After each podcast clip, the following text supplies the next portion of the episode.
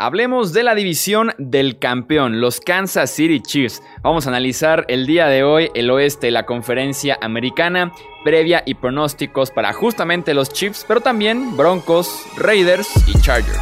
Hablemos de fútbol. Hablemos de fútbol.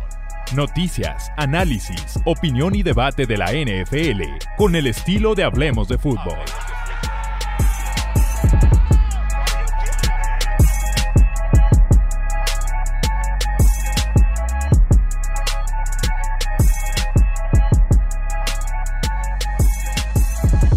¿Qué tal amigos? Bienvenidos a un episodio más del podcast Hablemos de Fútbol. Yo soy Jesús Sánchez y es un placer que nos acompañen para una previa más de la temporada 2020. Sin duda alguna las están recibiendo muy bien estas previas con pronóstico incluido. Les guste o no les guste el pronóstico, pero son bien recibidas las previas siempre con argumentos, siempre aquí analizando la situación de cada equipo y pronto llegaremos a los 32 de la NFL. Como en las previas anteriores me acompañan dos amigos míos para hacer justamente este análisis. Alejandro Romo, parte aquí del staff de Hablemos de Fútbol. Romo, ¿cómo estás? Bienvenido.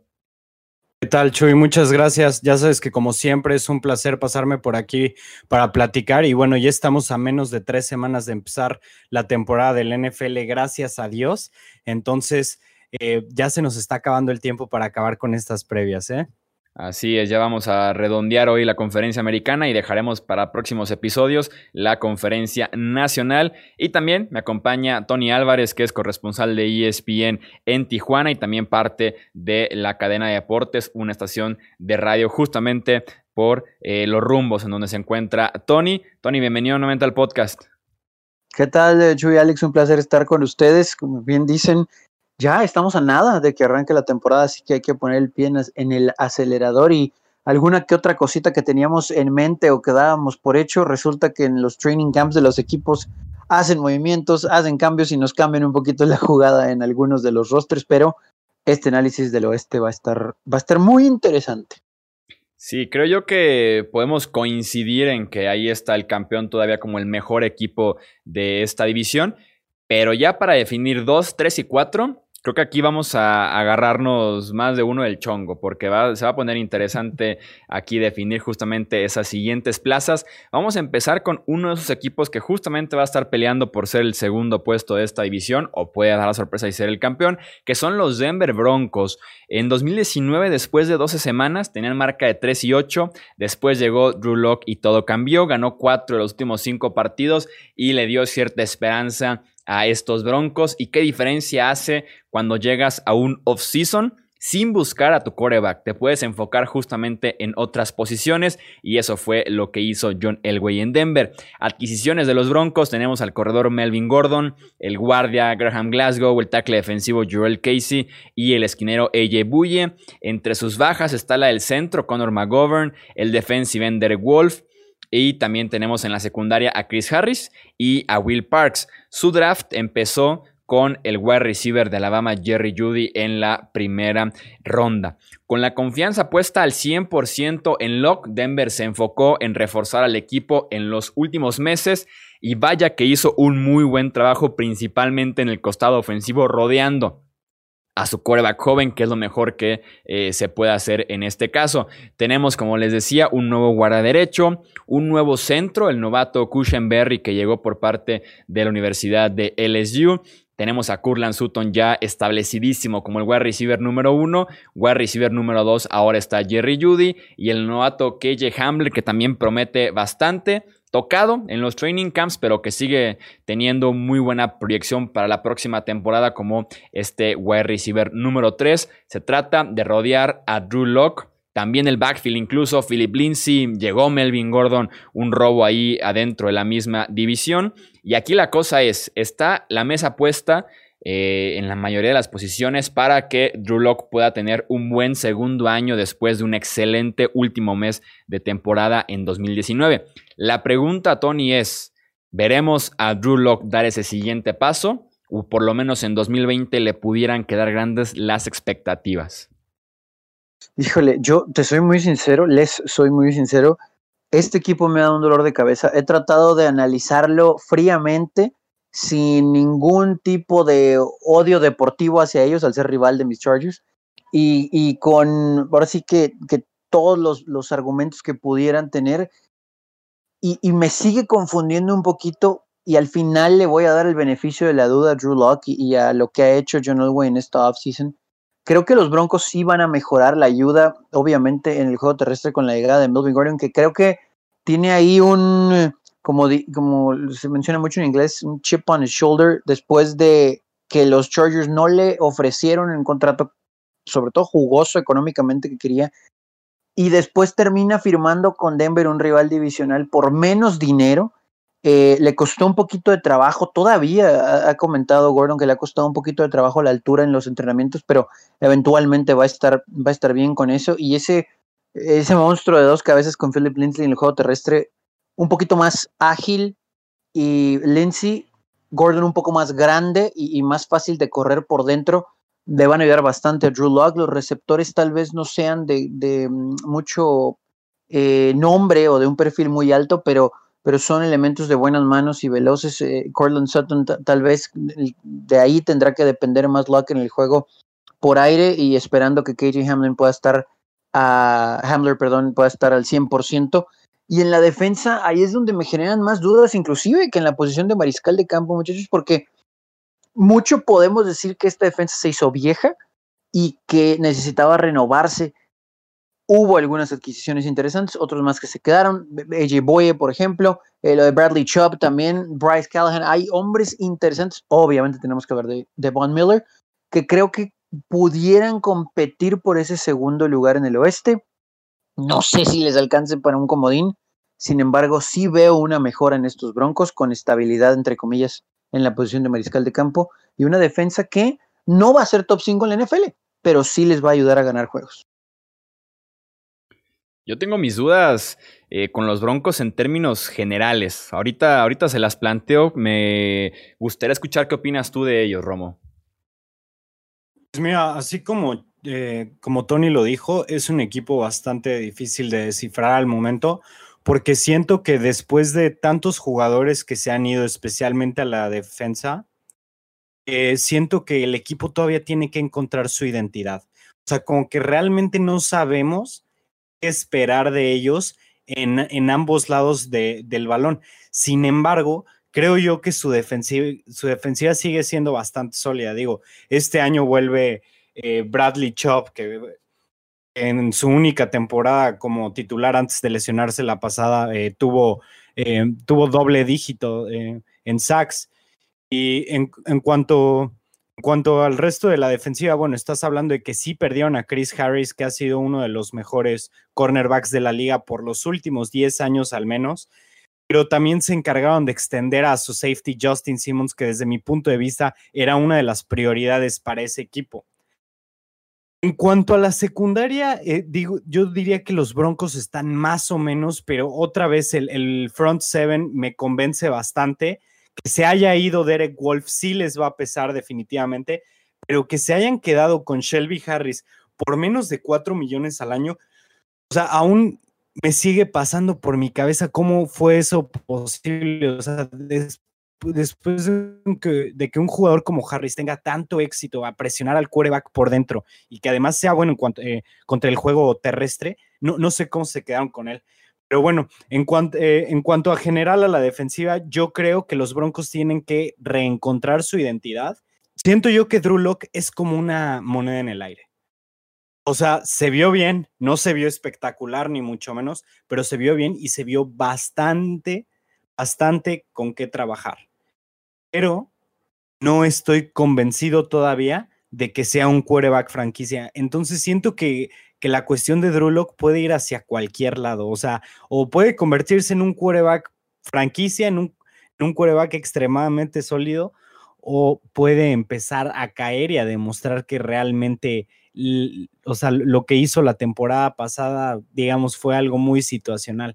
Pero fuera, fuera de la posición de quarterback, los Broncos se reforzaron muy bien en, sus necesidades principales en la, la, pretemporada. Me gustó que hayan ido por Melvin Gordon para tener otro running back que pueda hacer el cambio de pace que tiene este Philip Lindsay y me gustó mucho que se llevaran a dos, eh, a dos wide receivers en las primeras dos rondas. Sí, yo los Broncos creo que sí siguen teniendo muy buena defensiva. Ayuda obviamente Big Fangio, que es de los mejores, de las mejores mentes defensivas que tenemos actualmente en la NFL. Tengo mis dudas en la posición de esquinero, es realmente el lugar donde más eh, tengo desconfianza. AJ Buye llegó a suplir a Chris Harris. AJ Buye, que en su momento fue un cornerback número uno, pero que por lo menos en 2019 lo dejó de ser. Eh, le completaban el 65% de los pases en su dirección, 101.5 de rating. No sé si todavía sigue siendo un esquinero número uno de élite en la NFL. Bryce Callahan va a, jugar en el slot. Viene una temporada que se perdió por completo por lesión. Y no sé, en el puesto número dos, quizá Isaac, Isaac pudiera ser ese, ese esquinero que cubra el puesto, pero si en esquinero no estoy del todo seguro, lo demás me sigue pareciendo una defensiva muy sólida. Hablando de la ofensiva, yo no estoy de acuerdo con que hayan traído a Melvin Gordon. Quitarle acarreos a Philip Lindsay no me parece la decisión más inteligente, sobre todo porque es un mejor corredor que Melvin Gordon hoy por hoy. En las últimas dos temporadas promedia más yardas por acarreo que Melvin Gordon. Según PFF tiene mejor calificación de corredor, eh, genera más yardas por su cuenta, no depende tanto de su línea ofensiva, no se ha perdido partidos casi por lesión, por huelgas. Entonces yo hubiera preferido mejor invertir ese dinero de Melvin Gordon en la línea ofensiva, por ejemplo que sigue siendo el eslabón más débil que tiene esta ofensiva de los Broncos. Sobre Drew Locke, no estoy todavía listo para juzgarlo. Es un quarterback en el que tengo todavía mi juicio en el aire. Eh, la temporada pasada, si bien no se puede descartar el hecho que ganó cuatro partidos de cinco que inició, que fue la gran revelación que le inyectó esperanza a esta ofensiva de los Broncos, fue una ofensiva muy sencilla. Fue una, una, ofensiva simplificada a cierto punto, muchos pases cortos. El 53% de las yardas que consiguió vinieron después de la recepción y evitó por completo los pases de 10 o más yardas porque en estos pases recibió la calificación más baja en toda la liga en el mes de diciembre. Entonces, falta todavía eh, ver qué te puede ofrecer Drew en una temporada completa, una ofensiva menos simple y con las defensivas un poco más conscientes de lo que es capaz eh, Drew Locke. El talento alrededor es increíble, es brutal, tiene buenas herramientas. Sigo teniendo mis dudas en pases largos, en, sobre todo en la parte de la precisión. Puede tener un brazo un poquito descontrolado, como lo vimos en sus últimos años en la Universidad de Missouri pero ya veremos qué nos puede ofrecer en una temporada completa, porque sin duda alguna jugar cinco partidos y juzgarlo por eso es hasta injusto para el mismo quarterback, sea para bien o sea eh, para mal. Hablemos entonces de pronósticos. ¿Cómo tenemos a los Denver Broncos este año? Te escucho, Tony. Híjole, eh, aún con la mejora que creo que sí van a tener, eh, hay, ciertos detallitos ahí que se deben pulir y que no, no, se le ve el talento suficiente a este equipo, creo que para dar el paso para realmente pelear por un lugar en playoff. Yo estoy entre 8, 8, 9, 7, viéndome muy buena persona. Eh, voy a decir que 8, 8, porque aunado a lo que comentabas ahorita, Chuy, del quarterback Drew Luck, pues sí nos, nos, nos deslumbró sobre el final de la temporada anterior, pero pues ahora hay que verlo en 16 juegos, hay que verlo dos veces contra los equipos de la misma división y, el resto de la NFL en el calendario que le toque. Me voy a quedar con un 8-8 con este equipo de los Broncos. Tú, Romo, ¿cómo tienes a los Broncos? También estoy entre 8-8 y 9-7, exactamente. Eh, pero yo creo que sí me voy a inclinar un poquito más hacia el 9-7 a que puedan dar el paso, especialmente porque el año pasado terminaron con un récord de 7-9 que no se me hizo eh, nada despreciable para, eh, para tomar en consideración que tuvieron tres quarterbacks titulares, etcétera. Entonces creo yo que para este año sí van a dar, aunque sea un pequeño salto, y es probable que se puedan acolar a playoffs en el sembrado número 7. Yo tengo los Broncos con récord de 7-9, todavía por debajo de punto 500. Vamos viendo qué nos ofrece Drew Locke en una temporada completa. E insisto, una ofensiva un poquito eh, más compleja y con las defensivas ya conociéndolo. Vamos a hablar del actual campeón de esta división, de la conferencia y también de la NFL, que son los Kansas City Chiefs. En este offseason, sus adquisiciones fueron el defensive end Taco Charlton y el esquinero Antonio Hamilton.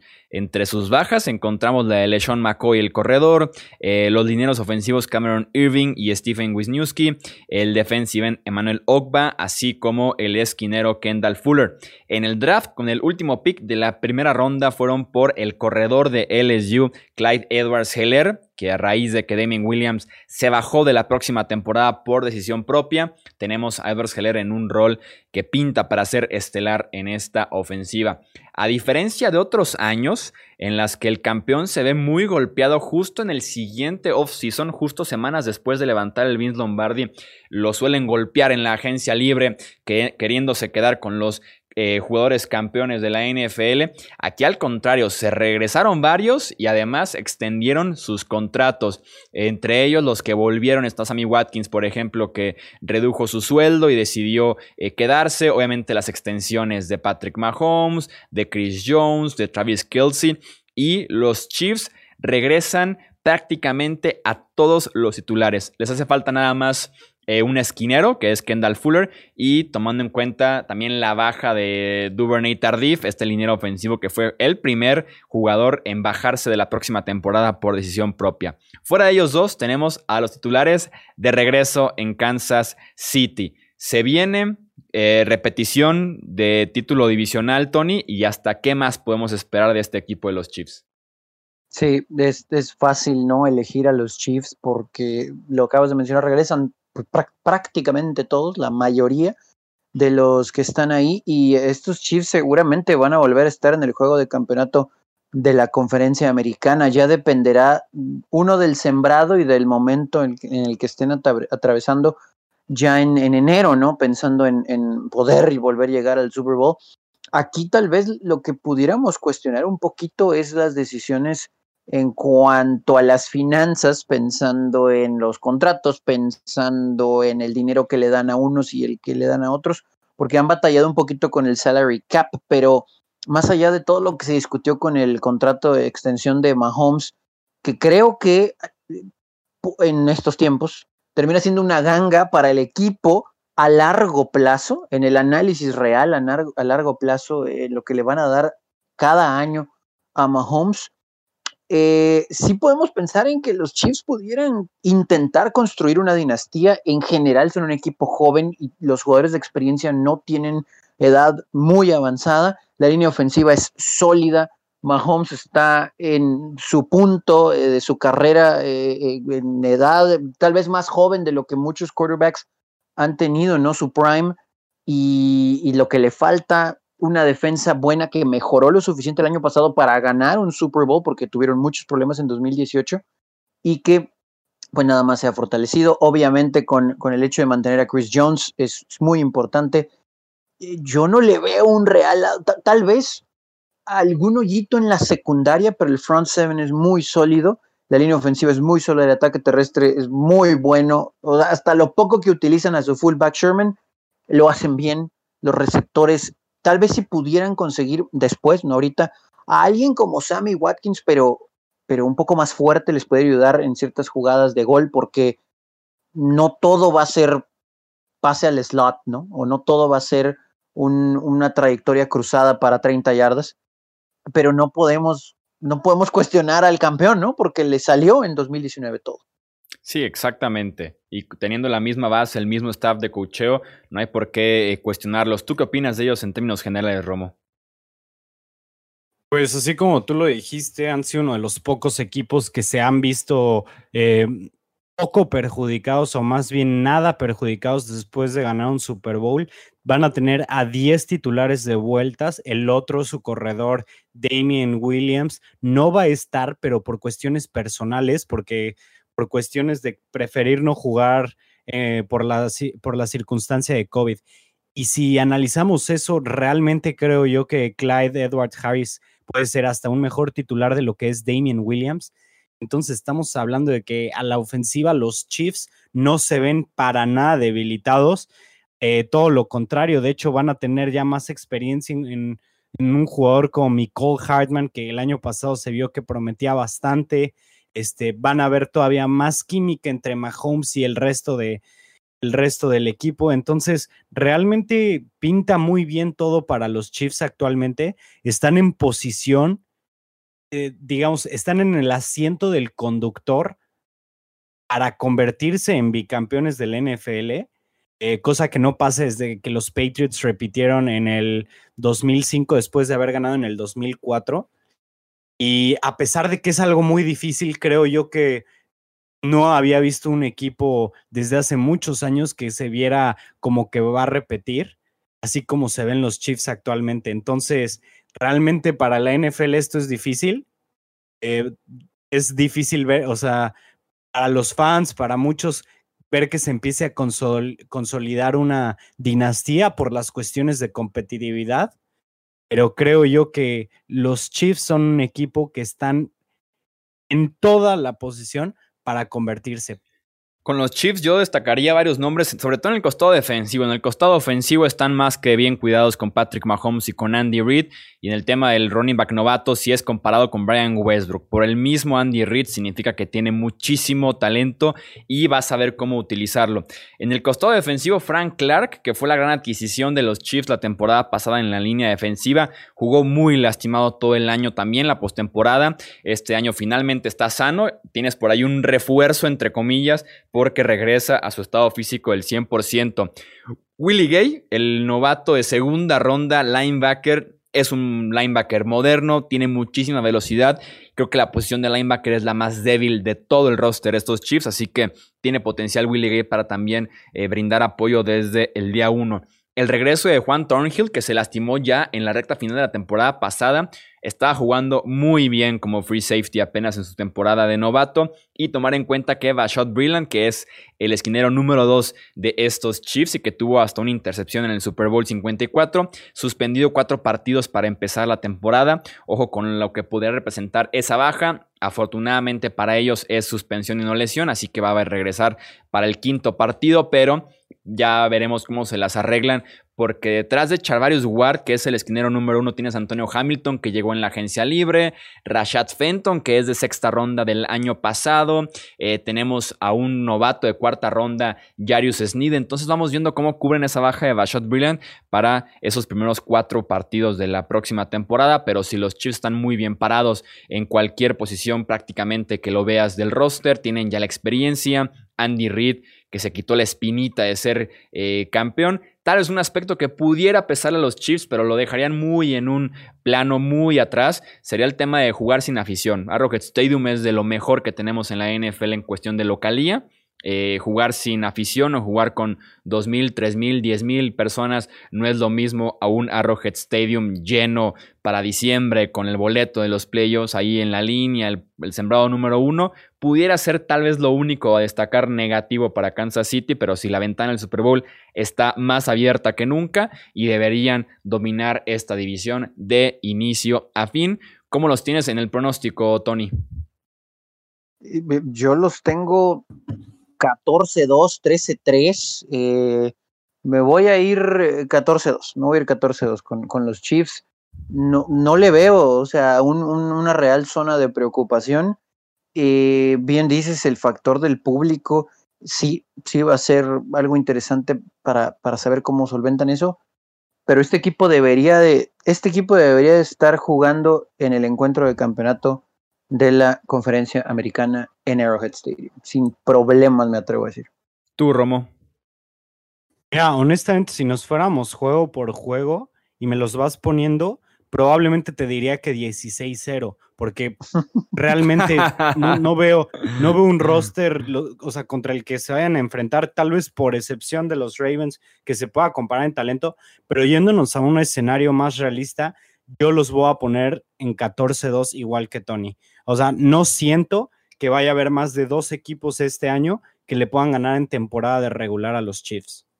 Yo tengo a los Chiefs con un 13-3, pero sí, probablemente como el mejor equipo de la conferencia americana y con un lugar, con un pie, por lo menos todo puede pasar en la NFL, pero con un pie puesto en esa final de conferencia porque es un muy buen equipo, el actual campeón de la NFL. Ya si no, hablemos de los Raiders que están en su histórica primera temporada en Las Vegas. Eh, si de por sí es complicado a los equipos que están cambiando de entrenador, un cambio fuerte en su roster, por ejemplo, en este año tan inusual, en este off-season sin tantos entrenamientos, imagínense un cambio completo de ciudad. Entre adquisiciones encontramos la de los lineos defensivos Carl Nassib y Malik Collins, eh, los linebackers Corey Littleton y Nick Katkowski y el esquinero Prince Amukamara. Entre sus bajas importantes está la de el linebacker Tyre Whitehead, el esquinero Daryl Worley y el safety Carl Joseph.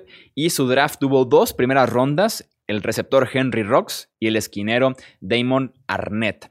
Creo yo que de forma muy silenciosa, Derek Carr tuvo un 2019 bastante decente. Tal vez su mejor temporada desde 2016, con todo y que tuvo que vivir la incógnita de Antonio Brown si tenía o no wide receiver número uno realmente sin un staff de receptores tan sólido detrás de él y con un Tyrant muy joven como Darren Waller que poco a poco se fue desarrollando para ser de los más prometedores en la NFL después de lo que vimos en 2019.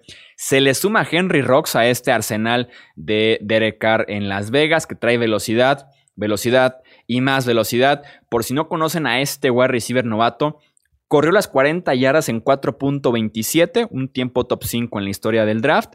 Anotó 24 touchdowns en 3 años en colegial y promedió 17 yardas por recepción. Te trae muchísimo juego vertical y también el peligro de que cada vez que tiene el ovoide en las manos, te lo puede regresar sin ningún problema a la zona de anotación. Se mantiene Darren Waller, este prometedor a la cerrada que superó las mil yardas en la temporada anterior, y Josh Jacobs, quien para muchos era el novato ofensivo del año, por lo que consiguió sobre todo corriendo el ovoide, también está de regreso con sus cinco linieros intactos también para la próxima temporada.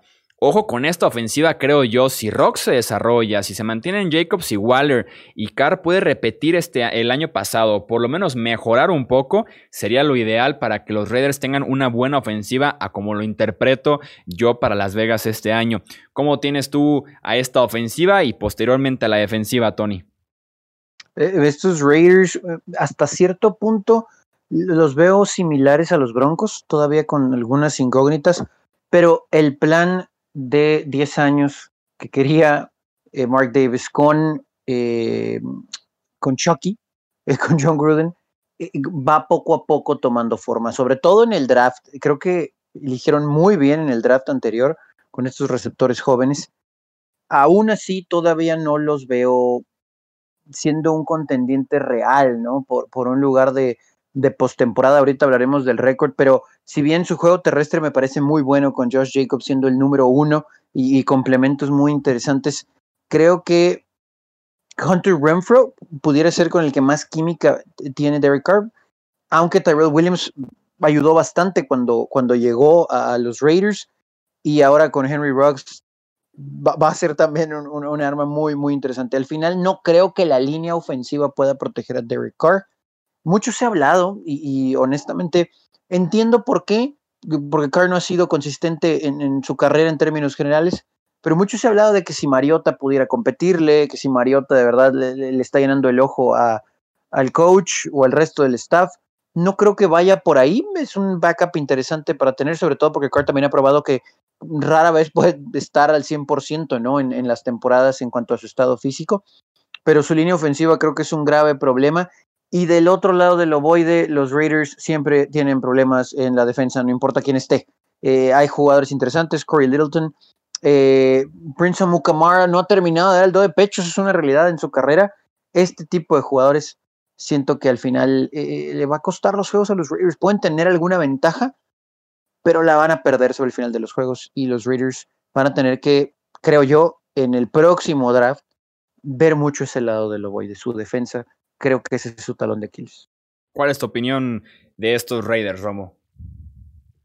Eh, así como Tony lo dijo, me, me, ha parecido que sí se le ha estado dando forma poco a poco a los, a los Raiders en el proyecto que traen con John Gruden. Sin embargo, eh, a pesar de tener a probablemente el mejor evaluador de todos los tiempos, eh, bueno, al menos que estuvo en la televisión hablando de Mike Mayock, eh, me parece que ha tenido drafts bastante cuestionables. El año pasado se llevó en, el pick número 3 a Clelin Farrell cuando él no estaba proyectado a irse hasta el número 15, 20 por ahí y dejaron pasar nombres bastante grandes, eh, prospectos mucho más interesantes eh, por llevarse a Clelin Farrell. Fue la sorpresa del draft pasado, sin lugar a duda. Y este año yo tengo un conflicto porque digamos que cada año yo siempre hay uno o dos jugadores de primera ronda que los tengo como que por nada quisiera que mi equipo los agarrara. O sea, no importa que caigan al pick número 32, por decirte así, no me gustaría que mi, que mi equipo lo agarrara porque apesta a Bost. Y para mí, Henry Rocks tercero está en esa categoría. O sea, no lo estoy garantizando ni mucho menos, pero a mí no me gusta nada el estilo de wide receiver que él es. Se me hace un velocista que en tres años no llegó a las 100 recepciones o apenas si llegó a las 100 recepciones y no se me hace que sea lo que necesitan los Raiders. Está bien que quieran estirar el campo, pero cuando tenían en su, en su poder poder seleccionar a Jerry Judy o a CeeDee Lamb sobre Henry Rocks tercero, para mí fue un error muy grande, porque Rocks no te ofrece lo que te ofrecen eh, los otros dos receptores, no es un receptor de posesión, no es un receptor route runner, entonces sí te puedes tirar el campo mucho, pero puede resultar en algo estilo John Ross eh, eh, o, en, o en algo, o en un, digamos, en el mejor escenario, un Deshaun Jackson, pero en su versión de Tampa Bay, que en un juego te puede atrapar tres pases para 170 yardas y súper bien, pero se puede desaparecer cuatro o cinco partidos con dos recepciones para 35 yardas, etc. Hay otro buen nombre ahí, al lado justamente Littleton está Nick Otkowski, que llegó como segundo linebacker en esta agencia libre. En Chicago era una joyita que tenían por ahí escondida en el sistema de los Bears en esa excelente defensiva. Yo no descarto que entre Littleton y Kwiatkowski puedan formar un grupo de linebackers sin problema, top 10 en la NFL, porque son muy completos los dos, son máquinas para eh, acumular tacleos y tienen muchísimo rango también en cobertura. Y sí, la secundaria es tal vez un, un punto en el que pudieran depender más de los veteranos como Prince Amukamara, como lo son Damarius Randall, que son por lo menos titulares sólidos, mientras que la juventud y el querer desarrollar el talento debe estar 100% en la línea defensiva. Clayton Farrell debe dar ese siguiente paso, debe cumplir ese puesto número 4 en el que fue tomado en el draft anterior. Está Max Crosby, que si bien se vio muy bien con las capturas de quarterback, no fue un jugador tan completo y debería también dar un siguiente paso adelante, así como Maris Hurst que también está ya en su tercera temporada en la NFL, no lo ha hecho mal, creo que tiene más potencial todavía para seguir llegando al coreback desde el interior de eh, la línea. ¿Cómo tenemos a estos Raiders en los pronósticos, Tony? Híjole, yo los tengo 8-8. Eh, ciertas mejorías sí, pero todavía no, no como lo que quisiera ver eh, John Gruden, aunque ahí van paso a pasito. Creo que el siguiente draft va a ser clave y pudiéramos estar hablando de mejoría real en el récord, pero todavía no los tengo arriba de 500 al final de la temporada. Romo, ¿cómo los tienes tú? Va a decir Tony que soy un copión, pero también los tengo 8-8. Este, realmente no tienen un calendario tan fácil, especialmente porque es una división que va a estar bastante dura eh, en cuanto a todos los equipos que van a estar ahí eh, compitiendo. Y entonces eh, veo difícil que gane más de ocho partidos este año, pero creo yo que está algo interesante este proyecto. O sea, el equipo de Las Vegas estaba como para ponerle atención y así como dice Tony, el año que entra va a ser clave su draft para ver si van a caer en la mediocridad o si pueden dar un salto. Yo tengo a estos Raiders de Las Vegas con récord de 9-7 la próxima temporada. Creo que van a ser segundos en esa división oeste de la conferencia americana. Y cerramos la división con los Chargers de Los Ángeles. Por primera vez desde la temporada 2003, otro quarterback no llamado Philip Rivers iniciará con la campaña. ¿Cómo le irá a estos Chargers en la era post-Rivers? Ahora con Tyrod Taylor y tal vez pronto Justin Herbert como su quarterback. Y también estrenando estadio, si bien lo están rentando, pero ahí estarán presentes en el SoFi Stadium. Principales adquisiciones de los Chargers en este offseason tenemos al tackle ofensivo Brian Bulaga, el guardia Trey Turner, el tackle defensivo Limbal Joseph, el linebacker Nick Vigil y el cornerback Chris Harris, un robo también allá dentro de la división. Entre sus bajas ya mencionábamos la de Rivers, el quarterback de las últimas 17 eh, temporadas, el running back Melvin Gordon, el tackle defensivo, el ofensivo, perdón, Russell El tackle defensivo Brandon Meaden y el safety Adrian Phillips tuvieron dos picks de primera ronda, el quarterback Justin Herbert y el linebacker Kenneth Murray. Tony, te cedo la palabra por ser aficionado de los Chargers. ¿Qué podemos esperar de Los Ángeles este año? Creo que se dio cuenta la oficina que tenían que proteger a su mariscal de campo, pues, sea eh, el que sea, eh, y fue un muy buen movimiento el de Brian Buluaga. Tristemente las cosas no estaban funcionando con lo que tenían, mientras esta línea ofensiva esté sana de acuerdo a lo que se tiene proyectado, sería del equipo titular, ¿no? Con, con Mike Pouncey, que es un muy buen centro, con Buluaga de tackle derecho. La idea es que Sam Tevay, o, que se sigue peleando ahí con Trey Pipkins por ser el tackle izquierdo, que es el del lado ciego del quarterback, muy importante eso. Y, y Dan Finney como guardia, y la idea también, como mencionabas ahorita, Trey Turner, Turner más allá de que Forrest Lamp mm, no ha terminado de dar el dado de pecho, serían esos los titulares. Debe de ser suficiente para proteger a Tyrod Taylor, que va a ser el titular arrancando la temporada. Y la movilidad también, ¿no? Eh, eh, de Tyrod Taylor, algo que no conocemos con Philip Rivers nunca en su carrera, tal vez en sus años en North Carolina State, donde ahí sí tuvo eh, algunos movimientos en la bolsa de protección interesantes. es, es, factor, ¿no? Que Tyrod Taylor sea el quarterback para el inicio de la temporada. No va a terminar la temporada él siendo el uno. Justin Herbert eventualmente va a jugar. Yo, ahí más o menos un análisis, sí, sí, sí tengo ahí más o menos un análisis profundo que voy a resumir. Tyrod Taylor, algunos juegos veremos al Tyrod Taylor que metió a playoffs a los Bills y otros juegos vamos a ver al Tyrod Taylor que hizo que los Bills no pudieran ganarle a esos Jaguars en aquel juego de playoffs por goles de campo y que también en Cleveland no funcionó, ¿no? Eh, eso eventualmente va a obligar a dar la vuelta a Anthony Lynn y a poner el quarterback que tiene la idea de ser franquicia, ¿no? Para muchos años, que es Justin Herbert, ya avanzada la temporada, tal vez semana 9, 10, por ahí. Lo que va a mantener a los Chargers, creo, con eh, cierta pelea es su defensa, más allá de que puede ser una ofensiva productiva, con un terreno como Hunter Henry, que va a estar buscando un contrato largo para el próximo año, sin duda alguna con un receptor como Keenan Allen que cada vez corre mejor las rutas y cada vez se ha comprometido más, sobre todo en el cuidado de su cuerpo, porque en las primeras temporadas sufrió muchas lesiones y ahora lo vemos como un veterano eh, de verdad en un muy buen nivel. Mike Williams, que es obviamente un hombre al cual hay que ver por arriba, y la defensa es la que va a mantener este equipo en los juegos, ¿no? Eh, Joseph va a llegar y obviamente va a ser titular. Eh, Joey Bosa, quiero pensar que va a estar muy motivado por ese contrato. Y similar a lo de Hunter Henry es lo que veo con Melvin Ingram, que ajustó un poquito para obtener cierta cantidad esta temporada de su último año de contrato de manera segura. Eh, pero también quiere un contrato largo, ¿no? Eh, y asegurar su futuro, que esperemos para el bien de los Chargers sea ahí, porque Joey Bosa solo no puede llegarle al mariscal de campo tiene que tener una ayuda y sería con Melvin Ingram esperando para el futuro, más allá de que con la incorporación de Kenneth Murray, que tal vez es el mejor jugador del draft para los Chargers, este equipo espera llegarle a los mariscales de campo. Esta defensa de los Chargers va a mantener el equipo en los juegos. El problema va a ser la posición de mariscal de campo, por más curioso que suene, eh, porque hay armas a la ofensiva, pero el mariscal de campo es el signo de interrogación.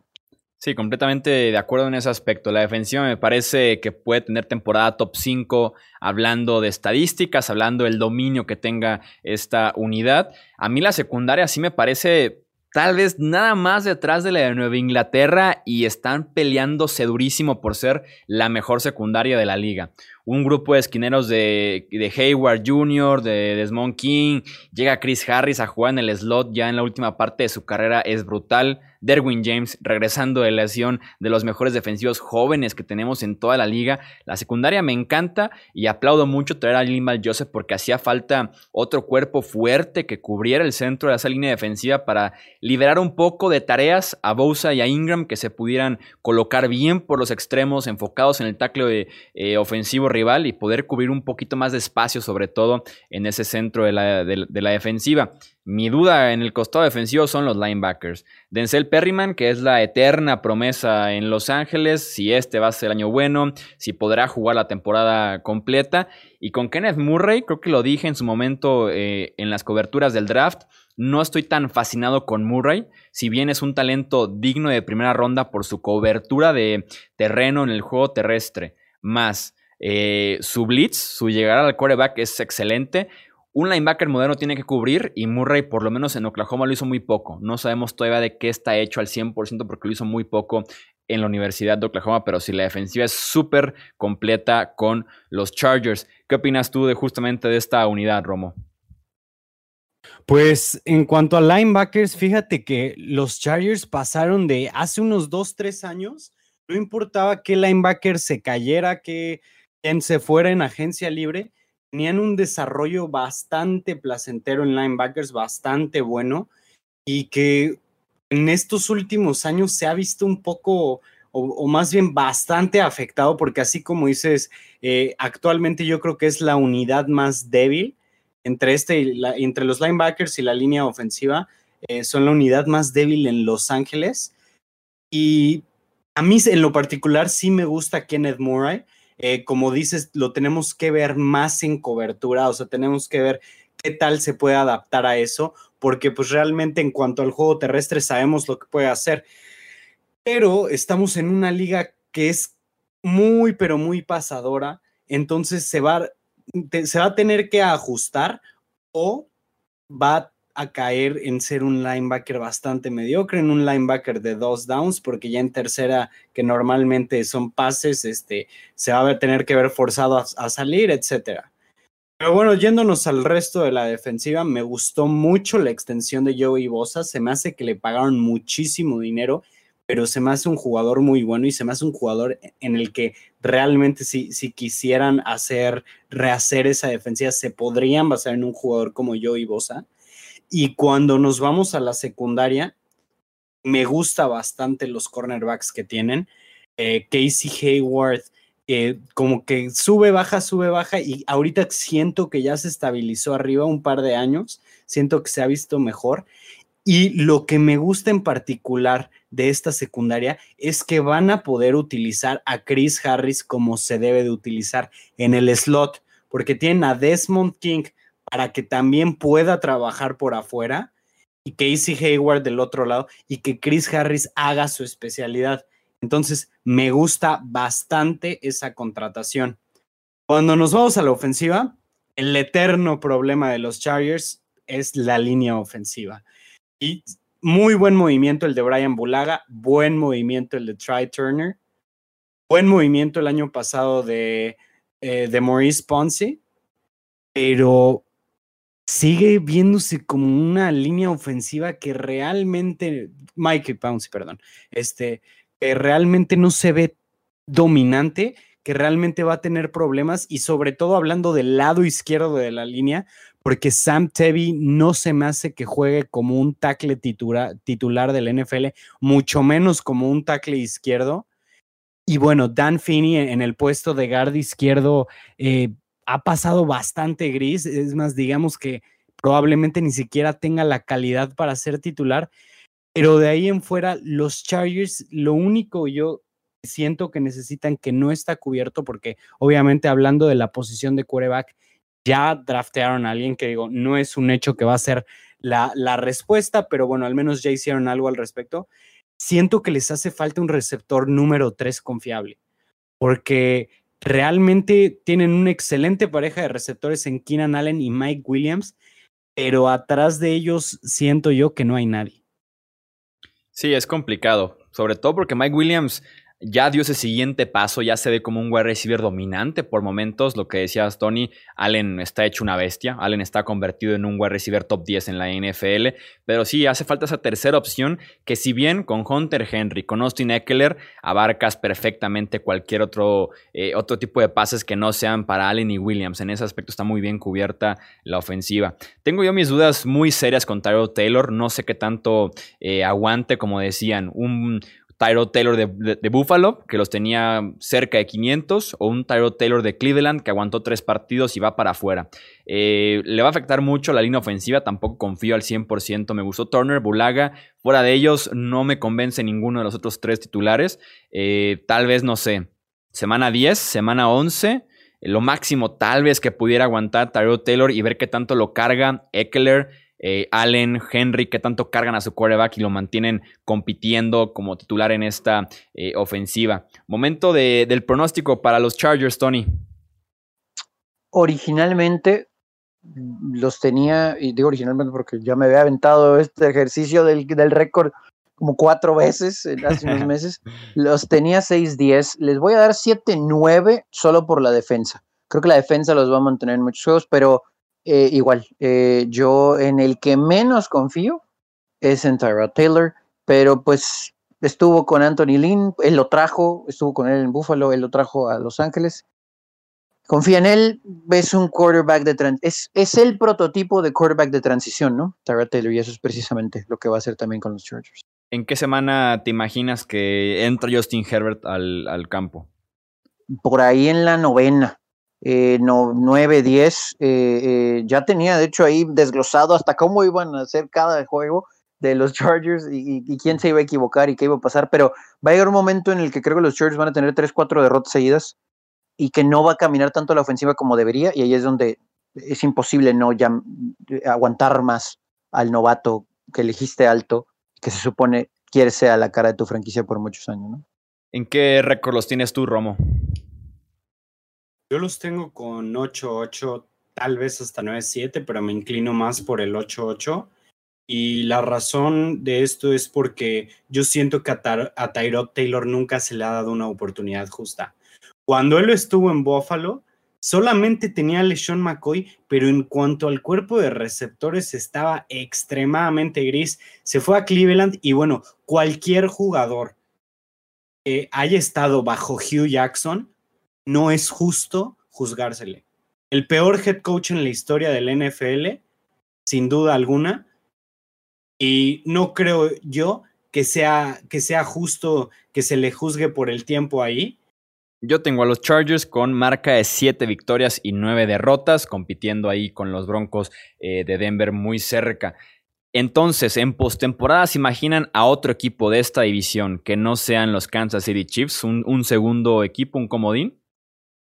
Sí, los Broncos. Mm, yo también tengo a los Broncos segundos, pero no sé si les va a alcanzar para el comodín, aunque analizando el, el resto de la conferencia, pudieran ser el último pero no creo que les vaya a alcanzar, pero sí los tengo segundos a los Broncos.